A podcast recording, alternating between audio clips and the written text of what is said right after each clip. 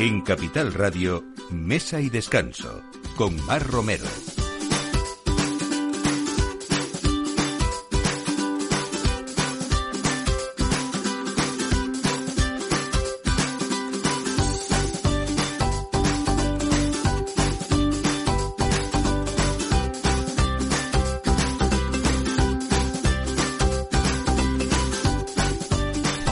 Buenos días, esto es Mesa y Descanso y este es el momento en el que les estamos acompañando, pues supongo que en pleno aperitivo de, del día, eh, acompañados lógicamente siempre pues con una buena mesa, con buenos productos, eh, con buenos vinos y en este caso desde esta mesa también con buenos profesionales que siempre tienen eh, grandes ideas y también los hacen la vida más feliz, ¿no? Hoy vamos a hablar con Mar Orozco, que es la chef privada que lleva la alta cocina a cualquier domicilio. Estamos ya pensando todos en Navidad y en los regalos de Navidad, así que ¿por qué no regalar en nuestra casa a Mar Orozco, que, bueno, ella se ha hecho un nombre en el panorama culinario no solo por ser la chef que forma a las celebrities ganadoras de Masterchef, sino también por un estilo único y personal que hoy nos va a contar. Mm, como siempre, hablamos de vino hoy de ese proyecto ribereño de la compañía de vinos Vintae, que después de 19 años elaborando en Ribera del Duero, eh, hay un proyecto, pues, mm, tres nuevos vinos que hoy nos viene a hablar de ellos Richie Arambarri, que es la segunda generación de esta compañía de vinos Vintae, que está en muchas denominaciones de origen y sobre todo también vamos a hablar hoy de esos vinos especiales que uno quiere elegir de vez en cuando para, para poner en una en una buena mesa, ¿no? Eh, hablamos siempre mm, aquí de emprendedores y de emprendedoras en este programa. Eh, hoy hablando pues con Nicoleta Negrini, que es una de las mujeres, eh, en 2022 se le nombró una de las 100 mujeres más importantes de este país. no sé si ella en el 23, ¿no? En el 2023. Bueno, y hoy nos trae siempre de su mano aprendemos mucho de gastronomía italiana y sobre todo de productos gourmet italiano. Hoy nos trae una pizza que es la pizza emiliana eh, que es una pizza fina, crujiente, propia del norte de Italia y a través de una harina muy especial que luego nos va a explicar ella. Y bueno, está esa sencillez en lo que es el buen gusto al final gastronómico, que es lo que aporta ella siempre, ¿no? Y también vamos a hablar hoy de casquería, de casquería que es un tipo de comida que levanta pasiones entre sus acólitos, pero que en otras ocasiones produce cierto rechazo. Esto en parte también se debe a que es una gran desconocida entre las generaciones más jóvenes de consumidores Hoy Fernando Díaz Arias, que es el fundador y el consejero delegado de DAPSA, esta empresa familiar que nos trae pues muchos productos de casquería, pero además haciéndonos la vida fácil. Así que también para estas fechas, ¿por qué no que nos cocine Dapsa eh? y, y no nosotros? Así que bueno, todo esto a partir de ahora, en este ratito, como les digo, antes de, de esa comida especial familiar y de amigos del domingo. Y nosotros nos colamos también aquí ahora en su mesa eh, con Juana Cañadas en la realización y quien les habla, Mar Romero. Bienvenidos.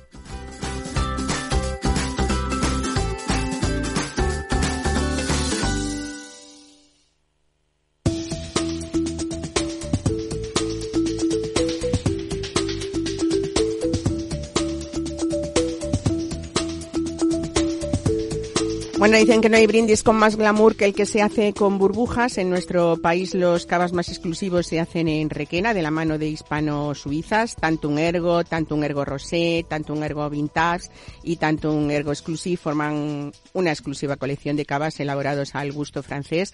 Variedades nobles como el chardonnay y el pinot eh, fermentaciones cuidadas en barricas nuevas y la clave de todo, largas crianzas en botella con un mínimo de 22 a 118 meses que da luz a una burbuja fina, persistente y con todos los aromas del mejor cava de España según las principales guías del vino. No lo olvides, el cava más exclusivo para sorprenderte y sorprender es valenciano y se llama Tantum Ergo de bodegas hispano-suizas. Mesa y descanso con Mar Romero.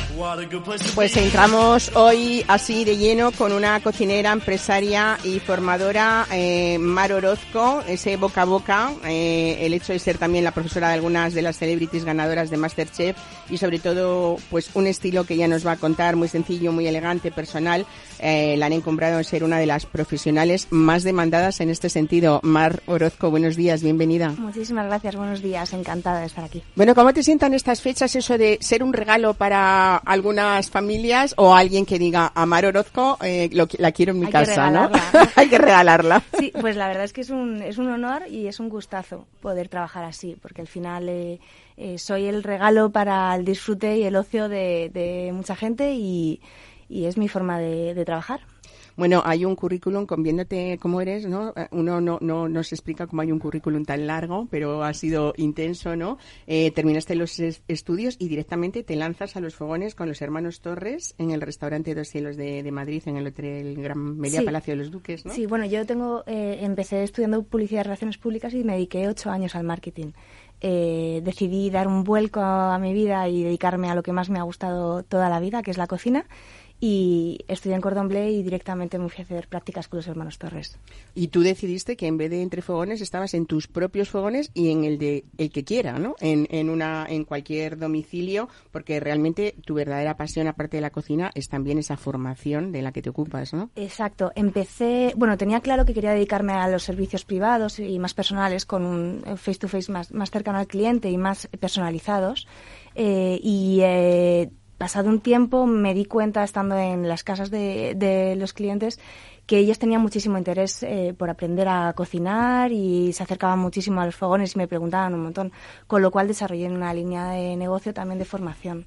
Bueno, hablamos de casas, pero hablamos también de empresas, esto del team building que se lleva mucho, ¿no? Para los empleados y muchas marcas también que, que han confiado en ti. Eh, normalmente, ¿cómo es ese perfil de persona que te solicita? Eh, hablo ya un poco más de, lo que es el domicilio, eh, gente que sabe cocinar y que quiere aprender técnicas o, gente que quiere cosas muy básicas. Pues tengo un poco de todo.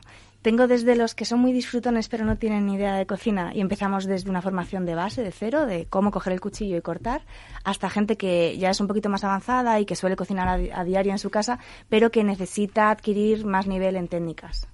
Eh, es verdad que es un servicio exclusivo, que hay mucha gente que no se le ocurre. Hasta ahora teníamos eh, profesionales que venían a casa mm, y nos hacían eh, el favor y el, y el gusto de lucirnos con nuestros invitados y así no trabajábamos nosotros. Pero bueno, el tema de la formación en casa es además algo que es como muy cómodo, ¿no? Eh, ¿cómo, ¿Cómo suelen ser? O sea, esas sesiones son muy largas, ¿cómo son más? Son sesiones, bueno, hasta ahora las hacía como de tres horas, pero tengo bastante demanda y, y es bastante intenso, con lo cual las he reducido a sesiones de dos horas y eh, normalmente tengo varias, varios tipos de formación. Uno es el de la formación continua, con lo cual yo tengo un horario para cada cliente, una vez a la semana, por ejemplo, que es lo que suelen hacer. Em, con ellos lo que hago es mandarles un listado de ingredientes en base a sus conocimientos, sus gustos, etcétera, para que ellos hagan la compra y el día que yo llego a su casa la tienen lista, hacemos mise en y eh, empezamos el cocinado y la clase. Luego tengo sesiones individuales o grupales que son puntuales si tienes un grupo de amigos y te lo quieres pasar bien y celebrar tu cumpleaños de una manera especial, me voy a tu casa y os hago una clase Thai o una clase Nikkei. Bueno, qué original, ¿no? Qué bonito regalo. Es muy variado y, es muy adaptado a los gustos y necesidades del, cliente. Bueno, en esta época también de Navidad supongo que habrá muchas personas que te soliciten eh, pues recetas muy clásicas, ¿no? Vamos a hablar del solomillo Wellington, por otro tema también, pero quizás sea una de las eh, cosas más clásicas y también más difíciles, ¿eh? Porque parece simple, pero conseguir un buen solomillo que esté pues, en su punto por dentro, que el hojaldre es muy complicado y que cuando se abra mm, eso no también no sea como una especie de caldo, pues, pues es, que es complicado. En estas fechas es cuando más me solicitan clases de cocina más tradicional, más para fiestas y eso, lo mío Wellington es la estrella absoluta. Bueno, eh, tanto y tan solicitada estás que hay una marca que cumple 150 años eh, y que incorpora este producto estrella de la Navidad que es Viena Capellanes y te ha pedido a ti que hagas ese solomillo, ¿no? Exacto, sí. Eh, estuve hablando con ellos hace prácticamente un año acerca de, bueno, yo tenía muchas demandas de solomillos a domicilio durante las Navidades y les propuse hacer esta colaboración porque yo ya no daba abasto de, en cuanto a producción eh, queríamos celebrar los 150 años de Viena de una manera especial y les encantó la idea. Hemos estado trabajando este año para perfeccionar eh, la receta, porque como tú dices, es una receta que requiere mucha técnica en el montaje del solomillo para que el, el resultado sea el, el, de máxima calidad y um, creo que hemos obtenido la receta perfecta. Qué bien.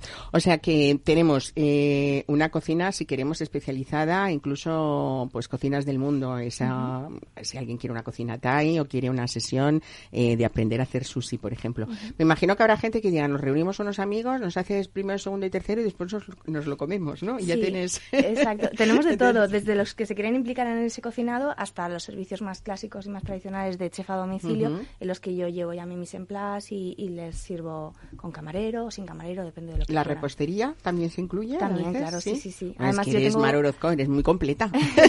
se trata de eso, de intentar cubrir todas las necesidades del cliente. Entonces, aparte de todas estas cositas, yo tengo mi menú de degustación, que ya es una cocina más propia, más personal, que, bueno, mis clientes suelen confiar bastante en mí a la hora de, de, de hacerle las propuestas de cara a hacer. ¿Cómo sería ese diseño de ese menú propio tuyo y personal que un poco tiene esa firma que es Mar Orozco? Bueno, mi cocina al final eh, trata de respetar al máximo el producto. Intento no hacer demasiados artificios, no soy mucho de esferificaciones, pero sí que trabajo técnicas avanzadas como a lo mejor la baja temperatura, porque creo que saca el máximo potencial de algunos ingredientes.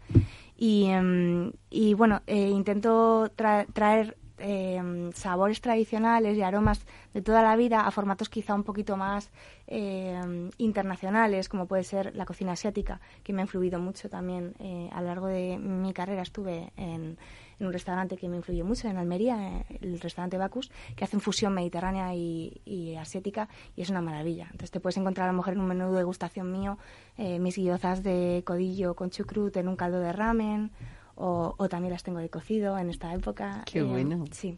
Bueno, y habrá muchas personas que nos estén escuchando, Mar, y digan, quiero, quiero llamarla, quiero hacer curso, quiero compartirlo con mis amigos, con mi familia. Eh, ¿Qué hacemos? Súper fácil. ¿Sí? Tenéis una web que no puede ser más fácil de buscar, que es marorozco.es y también a través de mi Instagram, marorozcochef. Marorozco Chef. Sí. Y ahí, bueno, eh, me imagino que en estas fechas hay que habrá lista de espera o no.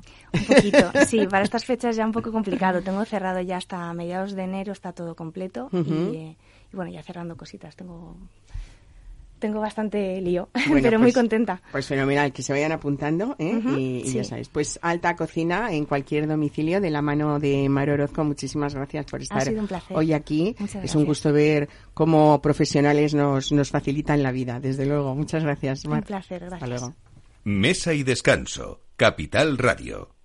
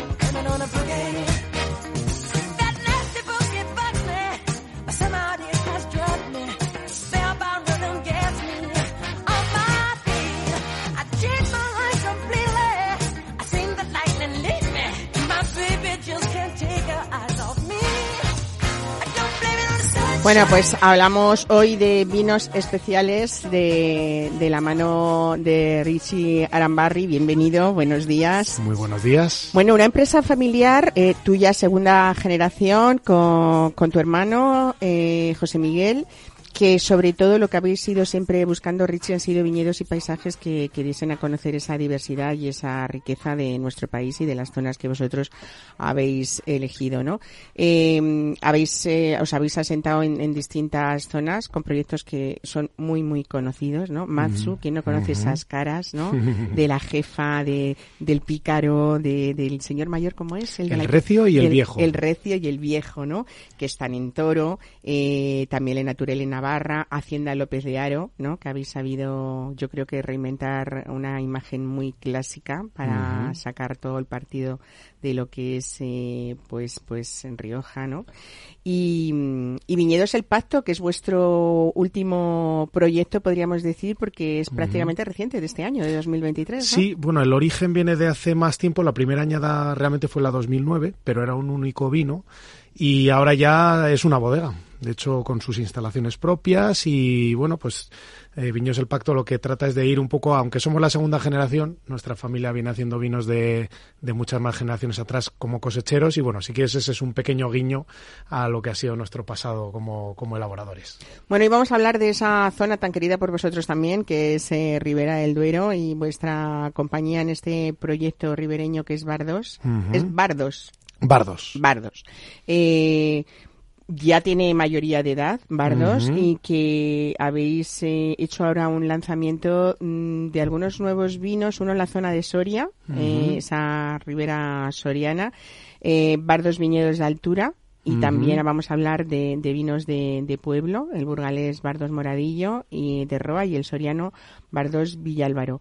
No sé si tienen algo en común que quizá sea esa apuesta por esas zonas de altitud que hoy son tan codiciadas, ¿no? Así es. Bueno, nosotros, como bien dices, Bardos nace hace 19 años y, bueno, pues en nuestro arranque en Ribera del Duero, pues tratamos de encontrar nuestro lugar, ¿no? De, inicialmente nos instalamos eh, en la zona burgalesa, en el entorno de Aranda de Duero, en el páramo de Corcos, eh, por ser más concretos, en cerca del pueblo de Moradillo.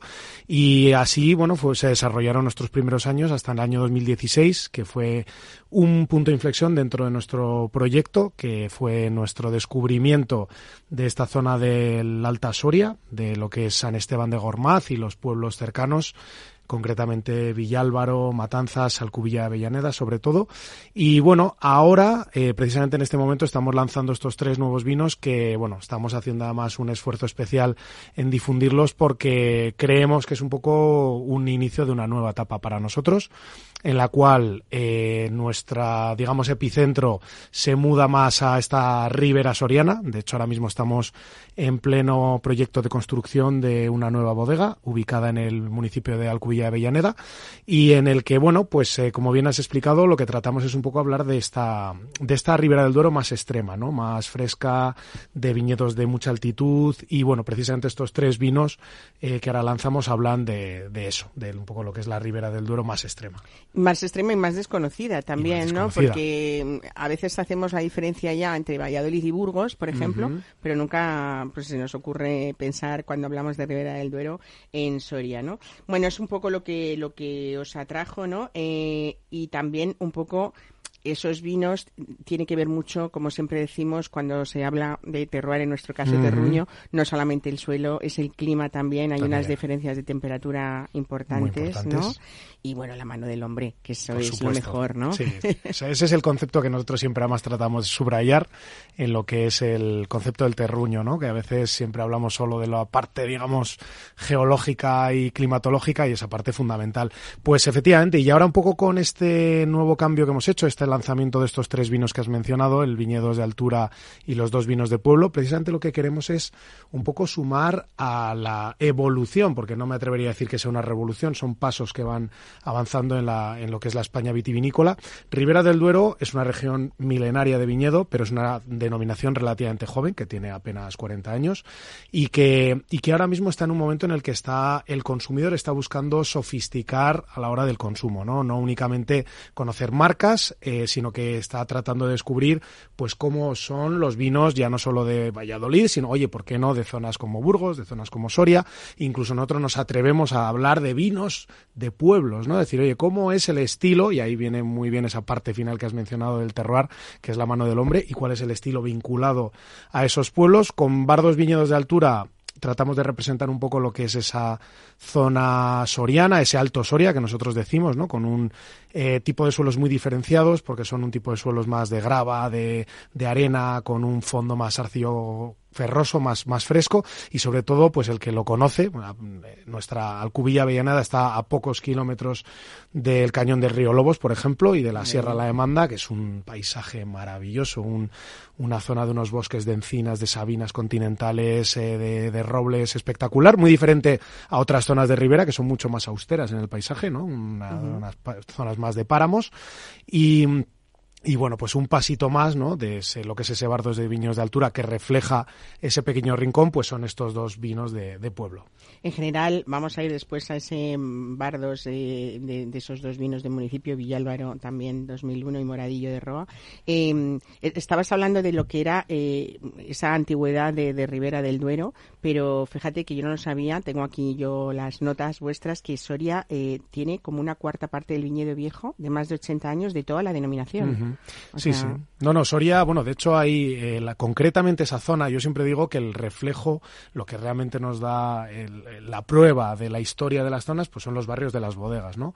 Eh, Moradillo de Roa tiene un barrio de bodegas espectacular, el que no lo conozca se lo recomiendo, el Cotarro es impresionante, y también San Esteban de Gormaz, ahí en, lo alto con ese castillo y todo ese pequeño queso, ¿no? Lleno de cuevas, y eso es un reflejo precisamente de, de un poco de su historia, incluso eh, se menciona, ¿no? En algunos escritos sobre los reyes católicos que eran fans. Eh, bueno, se piensa que ahí posiblemente hubo una zona de caza en la que venían, pues estamos hablando en el siglo XVI, eh, y cómo, pues cómo subrayaban la calidad, ¿no? De los vinos de, de, esta zona. Entonces es una zona muy desconocida, pero como decíamos, además ya no solo eh, por tener un porcentaje de viñedo viejo muy importante respecto al resto, sino además porque es de las zonas que mayor porcentaje de viñedo prefiloxérico tienen de, España, porque bueno, pues como he mencionado antes, esa, esa parte de suelos arenosos, ¿no? Y esa, y también un poco esas zonas de una viticultura más, que quizás han estado menos en el foco, ¿no? Al final las zonas más reconocidas, pues a lo largo de los años en la viticultura, pues cuando una viña produce poco, normalmente la arrancas y la replantas, ¿no? Entonces estas zonas, pues que han estado un poquito más al margen, que se han mantenido casi por el cariño de los, de los lugareños, pues han, han permitido que hoy en día esos tesoros, ¿no? Esas viñas, algunas que, que, que, datan de 1880, de 1890, de principios del siglo XX. Y bueno, pues eso es una de las cosas, entre otras, que nos enamoró de esa zona. Luego, fíjate, volviendo a ese bar dos viñedos de altura, el 2020 es el que tenéis ahora en el mercado, ¿no? Estamos hablando de altitudes de 900 y 960, 920 uh -huh. y 960 metros, casi mil metros de altura, que esto no sé, pero hace como 10 años, no quiero irme más atrás, era impensable sí. que naciera, que, que, que, hubiera, que se vendimiera en esas zonas tan altas, ¿no? Bueno, eh, Ribera del Duero, yo he escuchado a, a, gente mayor de ahí hablar que han tenido heladas en julio, o sea, imagínate, ¿no? Y efectivamente, de hecho, una de las cosas que lo mantuvieron lejos del foco fue precisamente que la segunda mitad del siglo XX, que fue una época particularmente de años fríos, pues la uva no llegaba a madurar. Eso es algo que nos recuerda a nosotros un poco a nuestra historia, porque nuestro origen como familia es en el Alto Najerilla en Rioja y a mi padre cuando le digo que estamos plantando viñedos a casi mil metros en Ribera del Duero me dice que sí estoy loco, ¿no?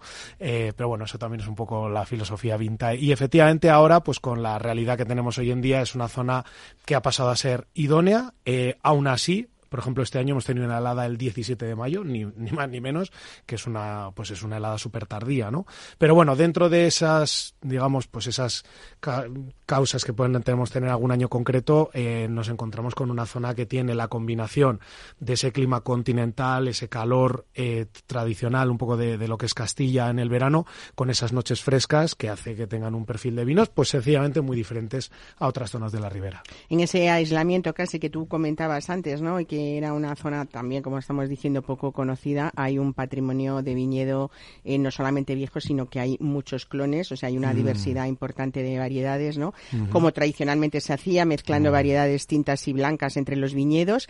Eh, ¿Alguno de estos vinos, eh, los vinos de municipio de los que tú hablas, mantiene esta tradición o no? Sí, sí, sí. De hecho, ambos, eh, bueno, hoy en día es realmente cualquier viñedo que tenga más de 50 años será raro el encontrar monovarietales, ¿no? Al final era muy habitual eh, lo que llaman los field blends, las mezclas en el campo, en el que, pues, Quizás hay una variedad dominante, en este caso es la tinta fina, la tinta del país, pero bueno, ahí encuentras cepas sueltas de garnacha, cepas sueltas de variedades blancas como el albillo.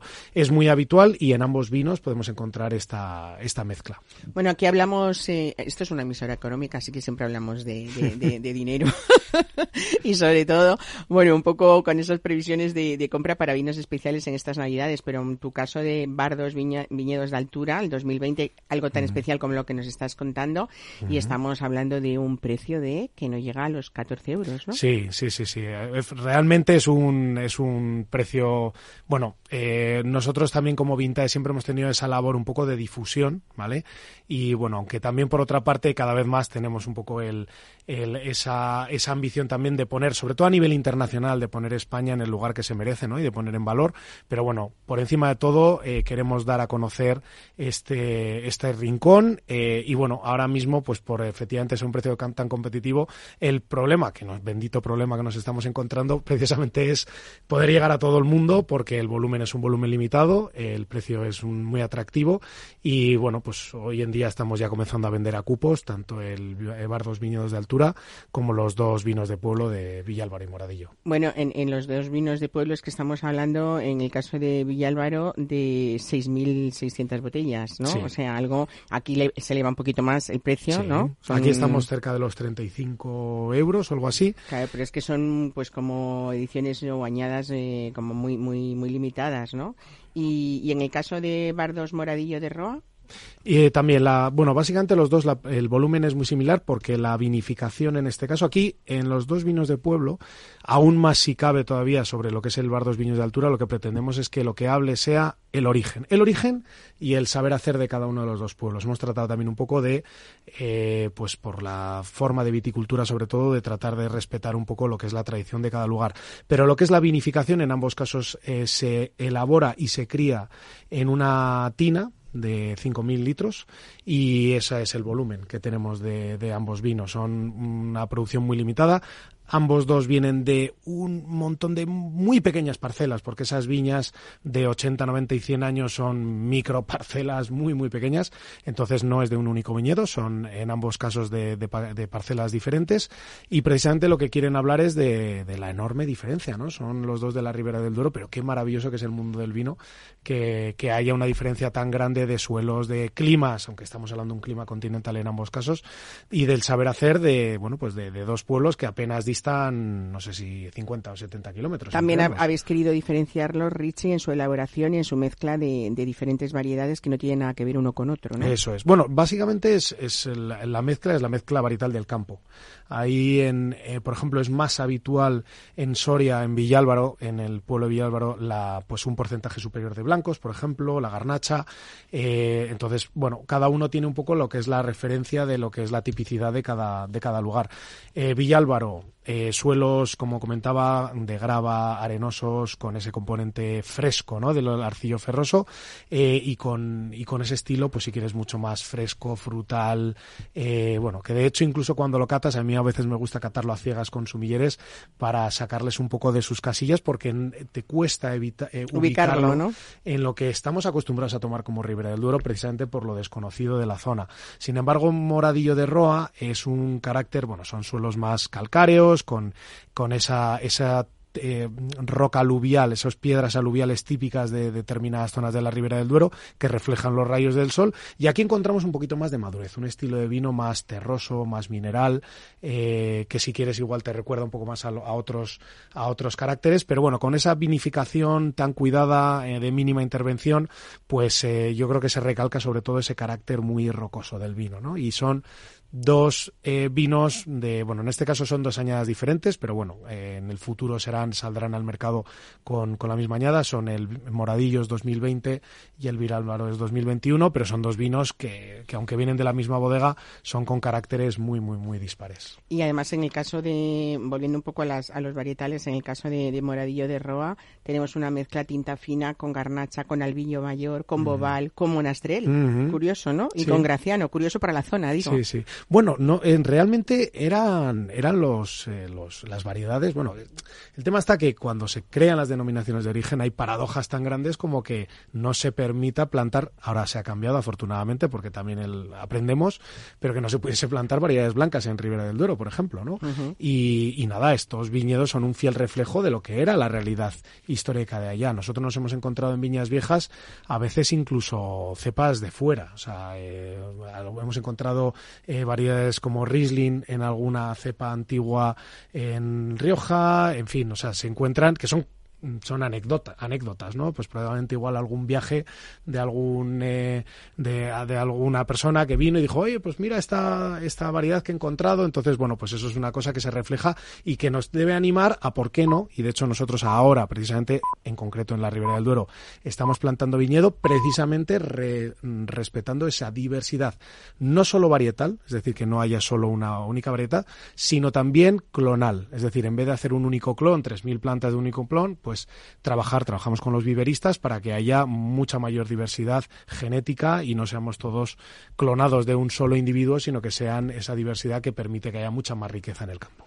Bueno, pues en Vintai una de las cosas mejores también que tenéis hoy son vuestras etiquetas en las diferentes marcas y en las diferentes denominaciones de origen, porque son etiquetas que prácticamente a uno no se le olvidan una vez que ha probado el vino, que por supuesto es la esencia, que es lo que tiene que estar, ¿no? Bien rico, pero también esa imagen aporta muchísimo.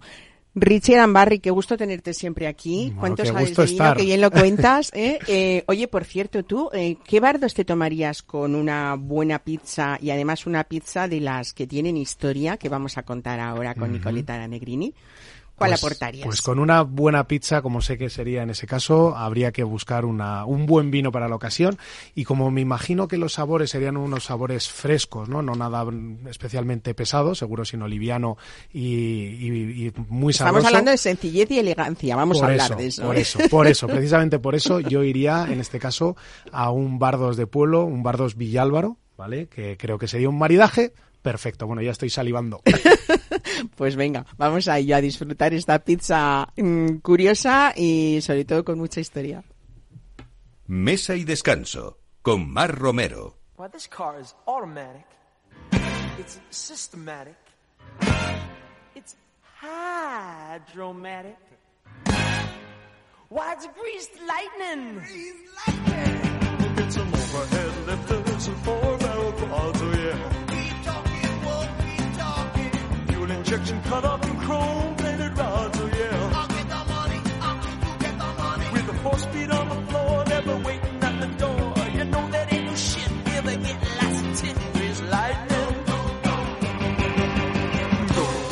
Bueno, Nicoleta Negrini lleva en España pues eh, muchos, años, eh, muchos, años, y ella no se cansa nunca de contarnos novedades, de seguir eh, creando y sobre todo de divertirnos comiendo pues eh, gastronomía de calidad, podríamos decir así, ¿no? Italiana. Hoy no nos habla, vas a hablar ni de la pizza napolitana ni de la romana. Cuéntanos qué nos traes hoy porque es una pizza que se llama Emiliana, pero que tiene mucha historia, ¿no, Nicoleta? Sí, es verdad. Buenos días a todos. Yo soy italiana y creo que domino mucho todo el tema de la gastronomía italiana. En las otras cosas no me pongo, pero la gastronomía italiana y los vinos italianos sí que lo conozco. Y sobre todo has hecho una labor importantísima que ha sido una labor de formación en todos estos años para el consumidor y para incluso el hostelero, ¿no? Eh, bueno, vamos a irlo hablando luego después poco a poco. Me, me, consideran un poco la embajadora de los productos italianos eh, en España. en España. claro que sí. Bueno, pues eh, tiene mucho que contar esta pizza emiliana porque parece algo tan tonto que la harina es importantísima. Partimos de la harina es importantísima, pero lo primero que quería explicar es el diferente tipo de pizza. Todo el mundo a mí me pregunta, ¿cuál es eh, la pizza que te gusta más? Eh, y, pero mucha gente piensa también que existe solo un tipo de pizza.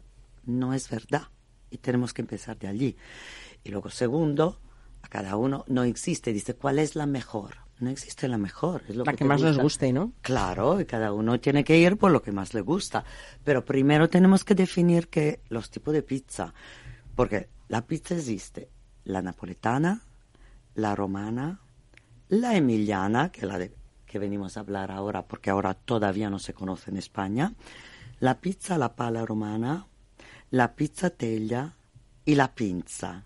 Estas son las grandes categorías. Luego tenemos también otro abajo de esta, pero las grandes son estas.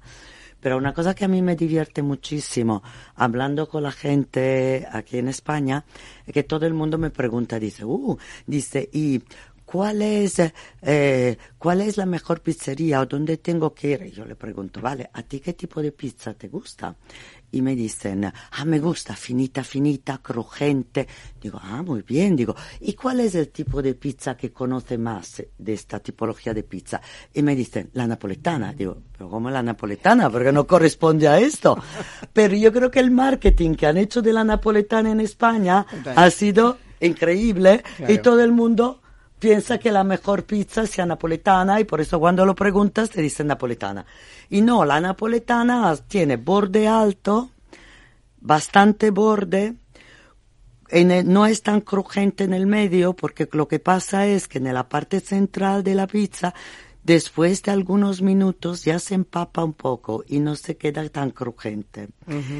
Mientras que de la que venimos a hablar ahora, l'emiliana, que todavía no se conoce aquí, pero es de mi tierra, yo vengo de Bolonia, soy emiliana, emiliana es la, Emilia es la región, ¿no? Sí. Bolonia es la capital de una región que se llama Emilia Romagna. Estamos en el norte de Italia. Estamos en el norte de Italia. Bolonia está a, eh, entre Milán y Roma, para entendernos, ¿vale? Y estamos en el norte de Italia. Bolonia es un poco la, la Emilia, la zona de la Emilia es la capital reconocida, mm, la cuna de la gastronomía reconocida internacionalmente. De allí han nacido muchos productos italianos, de la gastronomía italiana, que se han exportado en todo el mundo y que son muy conocidos en el mundo. Por esto, ¿Como cuáles? Cuéntanos. como cuáles, bueno, como la mortadella, eh, el parmigiano reggiano. La mortadela tiene un capítulo aparte en Negrini en la formación Bueno, que ha porque- hecho de ella eh, Nicoleta Negrini en España. También vamos a hablar de eso después. La, mortadella, la, mortadella, la mortadella, parmigiano reggiano, grana padano, aceto balsamico, hablamos de pasta, tortellini, tortelloni, lasagne, cannelloni, vengono todos de esta zona, Ujú. ¿no? Solo para nombrar algunos, ¿vale?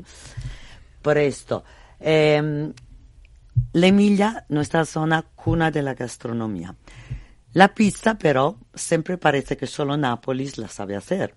En vez de no, en Emilia se hace una pizza que se tira con el mismo palo Con el rodillo, ¿no? el rodillo, se, extiende con el mismo palo, el con el rodillo, como se hace la masa, de, como se estira la masa de la pasta. Ajá. Igual. Y ese resultado Porque del tú rodillo, sabes que ¿cómo la pasta llamáis? fresca, la pasta fresca nace en Bologna. Ujú. Mientras que la pasta di semola di grano duro nace en Nápoles. Y esto será otro capítulo divertido. Que tendréis que venir a contarnos otro día. Un, un día lo queremos eh, Claro. contar. Por esto, ¿cómo tiramos la pasta fresca? Con el rodillo. ¿Cómo se tira esta pizza emiliana? Con el rodillo. Por esto, es una pizza que necesita una harina especial que produce esto molino que está en, cerca de Bologna, cerca de donde tenemos también nuestra fábrica de embutidos, y allí produce esta pizza, esta, esta harina que se llama sorbole, que es una harina especial para poder hacer esta pizza emiliana. Y la bola de la pizza, la bola pesa 200 gramos, pero con esta bola, cuando tú la tiras, la extiende con el rodillo, puedes llegar a un 45 centímetros de diámetro O sea, enorme. Es una enorme. pizza enorme. Pueden com- comer dos personas con esto. ¿Y qué tiene de particular? Cruje, finísima, fina, fina, fina, fina y crujiente, crujiente, crujiente. Y los bordes son crujiente y fino. O sea, muy fácil de comer. ¿eh? Muy y fácil de acabarse esos comer. 45 centímetros en dos minutos. Considera que una pizza normalmente la masa son 200, 250 gramos también de pizza que miden 26 centímetros. Y aquí tiene una de 45 centímetros, 40, 45 con 100 gramos de masa. O sea, las mujeres van locas por esto. Yo, por ejemplo, es mi pizza preferida. ¿Por qué? Porque como mujer, cuanto menos masa como, ¿sabes? Claro, Con claro, todos los mejor, problemas ¿no? que tenemos siempre nosotras mujeres, eh, mejor. Y me gusta más comer los ingredientes encima, ¿sabes? Que la masa, que la masa del pan. Bueno, esta, esta harina, pizza. Nicoleta, esta harina sorbole eh, que, que tú nos comentas, eh, lo que hace es que hace esa masa que es muy fácil de, de manejar y muy rápida de preparar también, ¿no? Es muy rápida de preparar. Esta harina que se llama sorbole la produce un molino que se llama Pivetti, eh, que, son, que es de una familia que están eh, reconocidísimo en Italia como los mejores que hacen harina para hacer la pasta fresca Ujú. que es la típica de nuestra zona, como te comentaba antes. Y se han, han creado este tipo de harina para hacer la pizza emiliana. Eh, se puede, la fermentación puede ser solo de tres horas, por esto es rapidísima para los restaurantes que quieren utilizar este tipo de harina. Es muy fácil de preparar, es muy fácil de tirar da extender, perdonadme, mi, mi tañolo mejora cada día, eh, da extender eh, y te da un resultado que, como repito, a las mujeres nos encanta este estilo. Por esto la estamos lanzando ahora y espero que ya algunos restaurantes y pizzería se pongan eh, ya en Manos a la masa. Manos a la masa para sorbole. ofrecer al público español. Bueno, basta, eh, porque eh, todo esto es que requiere al final muy pocos ingredientes en beneficio de esa ligereza de la que hablamos de esta pizza. Así que simplemente con un poquito de, de tomate y de mozzarella, el resultado es increíble, ¿no? Claro, esta es otra cosa que tenemos que definir muy bien, porque, por ejemplo, en Italia, en- encima de esta pizza, pero también normalmente, no ponemos un estrato de mozzarella. Aquí la mozzarella se corta en julienne y se pone un estrato, una capa espesísima de esto. Pero no, no va bien porque no tiene armonía, no tiene proporción.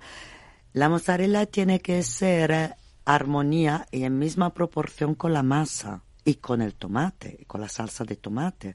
No puede ser una capa que sea más espesa de la, del espesor de la masa. Esto no se hace. Por esto nosotros qué hacemos? La cortamos en cubito y ponemos algunos cubitos a mancha encima. Y el tomate sí que lo pones y lo extiendes con una cuchara o una pala para que lo cubra toda la masa, pero que sea un espesor muy fino. Además, este espesor de mozzarella tan gorda te empapa toda la masa abajo, porque la mozzarella contiene agua. Y te empapa la masa y por esto te encuentras una masa que ya no es crujiente y es eh, llena de agua, por eso empapada.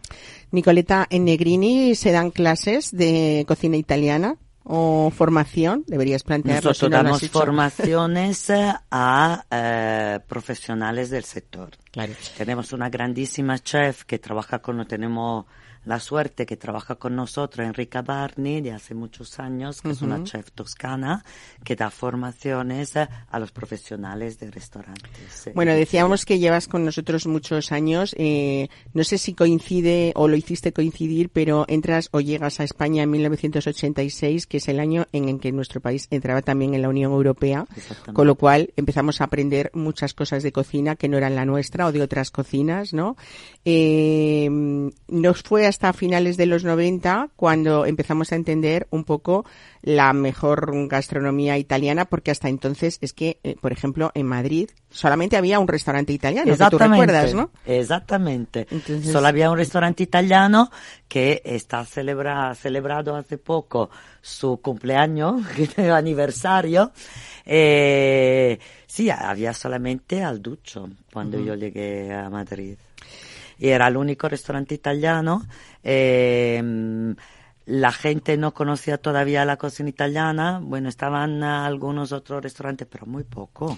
Y O luego el consumidor mucho menos, ¿no? Porque tú una de las cosas que más te espantó, por decirlo de alguna manera, fue el conocimiento o, o, o la versión que nosotros teníamos al comprar nuestra mortadela, que no tenía nada que ver con la vuestra, ¿no? Y tú dijiste, Dios mío, lo que hay aquí, pero es que tampoco lo entendieron quien, los primeros a los que tú eh, le enseñabas No. esa mortadela maravillosa de Negrini, ¿no? Esto fue muy divertido, sí, porque la mortadela aquí en esta época era un chop eh, de diámetro como 10 centímetros, no más, de grasa pintada de, de rosa, con Mm. colorantes. Eh, y esto se llamaba mortadela con una L, ¿no? La nuestra es con doble L. Será esta la diferencia. Eh, y claro, con esta yo iba aquí y decía, mira, la parte rosa de, nuestra mortadela que la hace mi, la empezó a hacerla mi abuelo, la hacemos con corte nobles del cerdo. Utilizamos la paleta y es una técnica de corte muy fina, no es una emulsión de grasa pintada de rosa, es una técnica de corte muy fina para, para obtener esta masa rosa, carne rosa, porque cortamos tan fino, piensa que pasa mar a menos de 0.8 milímetros eh, el corte. ¿Sabes? Y con esto luego, se- y los cubitos de grasa son la parte del guanciale, que se ha puesto muy famosa aquí para hacer la carbonara y la matriciana. El guanciale que es la papada del cerdo. Y estos son los cubitos de grasa que van dentro. Bueno, pues esa expansión hoy en día eh, han convertido a Negrini en que comercializas mm, casi o más de 1.800 productos diferentes, embutidos, pastas, harinas, platos preparados también, que están presentes en, en decenas de, de restaurantes y de tiendas especializadas o muy gourmets, ¿no? Y comentaba antes en el programa que este rol, este papel de pionera, eh, lo que ha hecho ha sido para ti supongo que un privilegio, pero para nosotros que formes parte de nuestras 100 mujeres más influyentes de España, según la lista Forbes, es algo mm, que hay mucha labor detrás de trabajo, supongo, ¿no? Bueno, Al final es un son reconocimiento, mucho- ¿no? Son muchos años. Estoy muy feliz de este reconocimiento. Para mí es un honor eh, porque son muchos años de trabajo aquí. Como has visto, empezado en este mercado en el 1986, eh, salida de la Universidad de Bolonia con mi licenciatura, me enviaron aquí a ver qué pasaba en este mercado, porque dije a mi padre que yo quería abrir nuevo mercado y dice, bueno, la niña, esta niña es un poco rara. En vez de ponerse allí en una oficina florero como, como se usaba en esta época, quiere abrir mercado, que es un trabajo de hombre.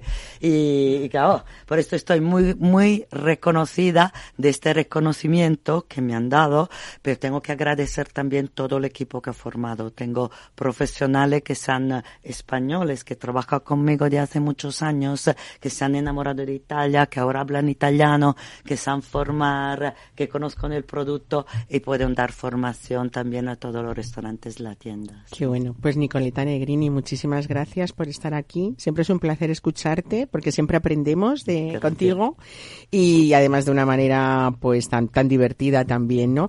Así que yo te cito en la próxima, ve eligiendo algún producto que tengas que contarnos y que Muy tenga bien, mucha historia. No sé si me equivoco o no, pero yo creo que cada producto italiano, que esto lo habéis hecho fenomenal, ¿eh? esto tenemos que aprender mucho de los El italianos, es que detrás de cada producto, hablo de gastronomía simplemente, siempre hay una historia, ¿no? Es Me da verdad. igual hablar de panetone que de pizza, que hemos dicho, bueno, esta, esta pizza emiliana tiene su, su base, ¿no? En que se comía en el campo, ¿no? No lo- no sé si lo Claro, hemos claro, dicho, ¿no? claro, se comía, hace- se come allí de hace muchos años, es un producto típico de nuestra tierra y siempre lo hemos hecho así, ¿sabes? en, en- en la- nuestra tierra de la Emilia, ¿sabes? Y hace más de 40 años eh, que esta pizza se hace allí eh, extendida con el rodillo, el mismo que se utiliza para extender la pasta fresca. Muy bien. Pues una vez más, Nicoleta Negrini, muchísimas gracias por estar hoy con nosotros. Muchísimas gracias a ti, Mare, y a vosotros. Gracias.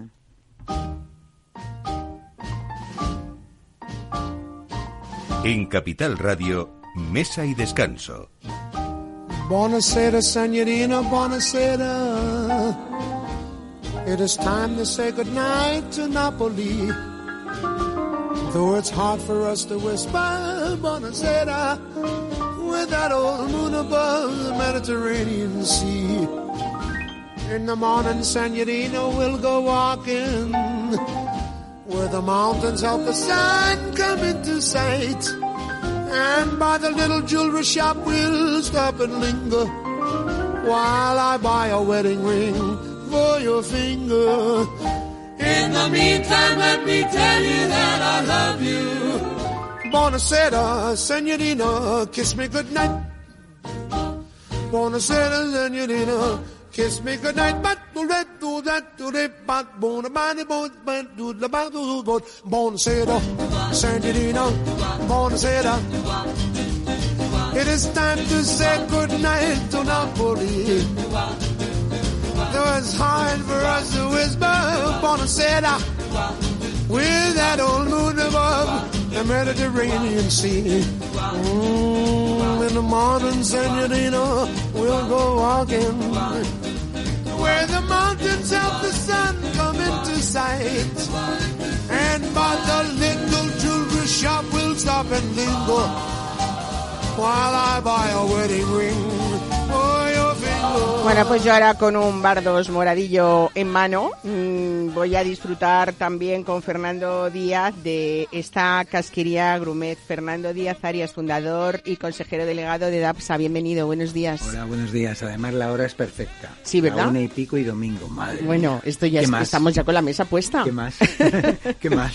Bueno, yo decía al principio del programa que es verdad que hay personas a las que esta casquería eh, pues levanta pasiones. Eh, tú lo habrás sabido porque hay en vuestra empresa mucho desarrollo y también muchos años, eh, no solamente de investigación, que vamos a hablar ahora de esto, sino de cómo, yo creo que además en Madrid o la zona centro, no sé si me equivoco, corrígeme si no, es una de las mm, capitales donde más se aprecia o se ha apreciado tradicionalmente la casquería, ¿no? Sí, así es. Así Siempre es. hablamos ahora mismo de si nos vamos a una taberna de estas ilustradas ricas donde tratan bien el vino. entresijos, eh, ¿te acuerdas? Ya, sí, sí, pero además la medida es como si los callos no están ricos, ¿no? Esto es como la croqueta, pues los callos igual. Donde hay unos callos ricos, seguro que se comen bien, que se come bien, ¿no? Está seguro, además, los callos se llaman callos a la madrileña, que hay más variedades. En toda España se come, yo creo que la casquería es el gran desconocimiento por parte de, gente joven, y, es y es la gran enamorada del- de, de- de- de- de- de España en sí, porque en España hay una gran variedad de, de cocina. Y gracias a Dios, aquí en Madrid se come muchísima casquería, pero en España también. Hay platos, mira, fíjate, solamente con hablar de callos, tienes callos a la madrileña, callos a la vizcaína, callos con garbanzos en Galicia. Los asturianos, que son más Oh, pequeñitos, los que ¿no? Son chiquititos y se comen con cuchara. Sí, sí, también sí, los hacemos. Vamos, esto es una maravilla. Bueno, lo que habéis hecho desde DAPSA es eh, desplegar todo ese potencial de, sabor de esos productos de casquería, pero también habéis querido ensalzar ese lugar que ocupa dentro de una alimentación que algunos piensan que no, pero realmente puede ser perfectamente una, una alimentación equilibrada y dentro también de ese marco de, de nuestra dieta mediterránea, ¿no? Totalmente. Entra dentro de la dieta mediterránea. En España tenemos un buen clima, tenemos una buena agua, gracias a Dios, y tenemos una gran variedad de cocina. Y dentro de la cocina mediterránea, la casquería está, está dentro de ella. Hay que recordar siempre que eh, mm, todo, no en abuso, es bueno. El pescado azul es buenísimo, el aceite de oliva, ¿qué te voy a contar del aceite de oliva? No, esto La ya lo van a vender en- igual. en- El marisco también es muy bueno y está buenísimo. Pero la casquería, pues entra dentro de esa dieta mediterránea. Además, hay muchos platos que tienen muchísimo colágeno. Mm, es verdad.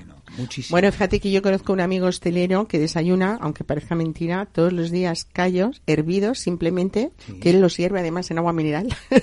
ha venido Muy- alguna vez aquí a contarlo. Bueno y con sal, y punto. No toma más, vamos, no toma más. Quiere decir que no los cocina ni los eh, añade No, no, más pues- cosas, no, ni más especias ni nada. E- ese hombre, así. ese hombre está todo en lo cierto. Es decir, eh, ese caldo que sueltan los callos o las patas o el morro con los cuales se hacen los callos a la madrileña, ese caldo tiene muchísimo colágeno y viene muy bien para los huesos, para las articulaciones, para el cutis. Bueno, Bueno, desde vuestra creación es verdad que habéis sido un referente en el sector de la casquería en España, pero en los últimos años en, eh, ha habido una estrategia además de, de- de diversificación y habéis incorporado nuevas áreas a vuestro negocio y dentro de ellas está la línea de platos cocinados premium, que es lo que venimos a contar hoy, sí. porque aquí hay que facilitar a la gente que trabajamos y queremos hacer cosas ricas en la mesa y sobre todo en estas fechas que nos esperan ya próximas, pues eso, empresarios como vosotros que no solamente nos ayudan a trabajar menos, sino que lo que ponemos en la mesa tiene calidad y sabor y, y- está rico todo, ¿no? Sí, así es. Nosotros somos casqueros, casqueros. Eh, venimos de hace mucho tiempo, ya la tercera generación, y ahora el, caso que nos ocupa es la quinta gama. La quinta gama que, que hacemos nosotros, bueno, se puede hablar de tres, de tres, de tres cosas así, así como así a grandes rasgos. Primero es que no tienen conservantes, ninguno. Segundo que lo hacemos pues con unas ollas abiertas tradicionales y a baja temperatura, ¿eh? siempre que haga chup chup. Y tercero, pues que estos platos, eh, por su envase y, y- y- su, su, y su forma, evidentemente tiene eh, tres meses de caducidad y eso es buenísimo. Y ahora, que estamos en Navidad, tenemos varios platos de Navidad fantásticos, que son las carrillas de, de- de ternera, estofadas, que mm, hay mm, variedad para hacerlas ahora en, en Navidad, la carrilla de cerdo, y hombre, un pinchito de callos, así, pues no estaría Que mal. además para los tenéis, como decías, para todos los gustos, a la madrileña, a la asturiana, a la vizcaína, Sí, sí, ¿no? hacemos, hacemos, bueno, no- nuestro principal eh, eh, producto es el callo a la madrileña, pues el que más tiempo llevamos haciendo. Que También- están buenísimos, por cierto, tengo que decirlo, ricos. que los he probado. Yo, ah, ¿eh? pues mira, me están alegro, me ale- Buenísimos, doy me fe, alegro, doy fe. me alegro. Ahí con ese morro rico, además con la esa- salsa La salsa contundente. contundente, que se te Y pegan no los pesan. labios, buenísimos, Y no pesan. Bueno, me no encanta el tamaño de, de las cazuelas, Fernando, porque están pensadas para una o dos personas. La verdad Sí, que son perfectas también para servir acompañadas con alguna guarnición, ¿no? Están es. muy buenas. Bueno, también 1986 fue como una fecha clave en vuestra empresa Sí, como despegue, lo, ¿no? Lo he oído, lo he oído, que es una, una fecha aquí conmemorativa. Fue cuando empezamos, fue cuando Ajá. DAPSA se hace y era, eh, estábamos en el mercado de Santa María de la Cabeza, aquí, un mercado tradicional. Y de ahí pues pasamos después a, a ser mayoristas y minoristas también en el matadero municipal y en la actualidad en Mercamadrid. Bueno, eh, vuestro negocio actual, por dar cifras que me gusta de vez en cuando, eh, eh, ¿Cómo se nota el eh, programa económico? eh? de platos preparados, supone Sí. que todos los días en vuestra cocina se elaboran partidas de hasta 250 kilos que dan lugar a unas 600, 700 tarrinas de las que estamos hablando, Sí, ¿no? Eso mínimo, Ya eso es diariamente, ¿eh? No está mal, no está mal. No está Pe- mal. Pero queremos ir a más. Es decir, que queremos que esto se, se, se, se conozcan nuestros productos, más que nada porque están buenísimos, como tú has dicho antes. Bueno, en este caso, en la Navidad, vamos a nombrarle, eh, a- habéis tenido un padrino que es David de Jorge, ¿no? Sí, que esta bueno, propuesta es eso, muy navideña, calentar y servir. Y, y sobre todo hablar de cocina sin conservantes, sin colorantes, Y tradicional y cocina casera. tradicional, Hombre, casera. David de Jorge está, está haciendo su, está echando su granito de arena. La verdad que es un tío fantástico, maravilloso. Y como cocinero, no te digo nada. Pero vamos, mm, yo creo que hay mucho plato que eh, al no tener al no tener conservantes y al ser estas tarrinas que tú has dicho y el envase que llevan, que las tarrinas son eh, reutilizables. Una vez que están vacías las puedes meter en lavavajillas y se reutilizan. Pues ya saben, digo lo mismo, Fernando, DAPSA, ¿no? D-A-P-S-A, y que busquen y que pidan. Hombre, que, que gracias por facilitarnos la vida, gracias por venir hoy y Pues hacernos gracias, disfrutar también de productos sobre todo saludables dentro de nuestra alta gastronomía. Richard Ambarri, gracias por traernos Encantado. estos vinos tan especiales a la Muchas mesa de hoy. un placer. Y gracias a ustedes por escucharnos cada domingo. Disfruten de lo que queda de tarde de este fin de semana y la semana que viene volvemos.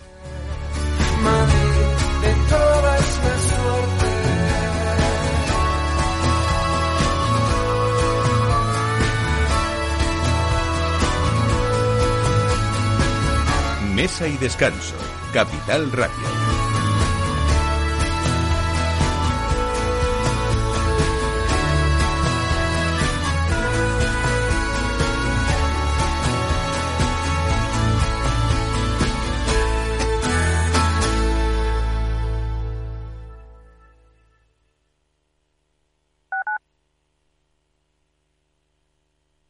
Capital Radio 103.2 FM.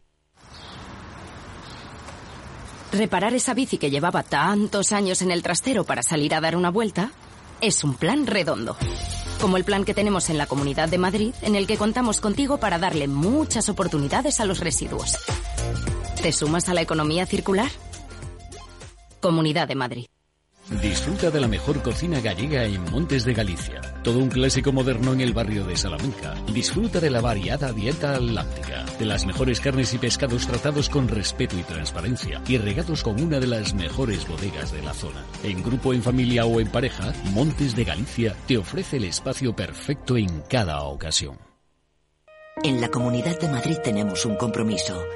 Erradicar la violencia contra la mujer. Servicios de atención psicológica, profesionales de asistencia jurídica, recursos de atención social, atención a los menores, forman una amplia red de recursos con la que contamos para atender a todas las mujeres que sufren violencia. Pacto de Estado contra la Violencia de Género, Ministerio de Igualdad, Comunidad de Madrid.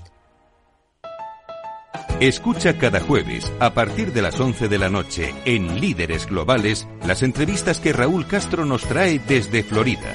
Personas inspiradoras de habla hispana que han destacado en sus actividades más allá de nuestras fronteras y que nos dejan sus enseñanzas y aprendizajes desde el punto de vista más personal.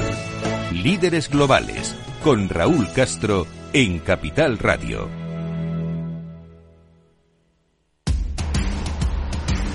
No pierdas detalle de todo lo que afecta a tus inversiones y a tu bolsillo. Toda la información en Mercado Abierto con Rocío Arbiza, de 4 a 7 de la tarde en Capital Radio.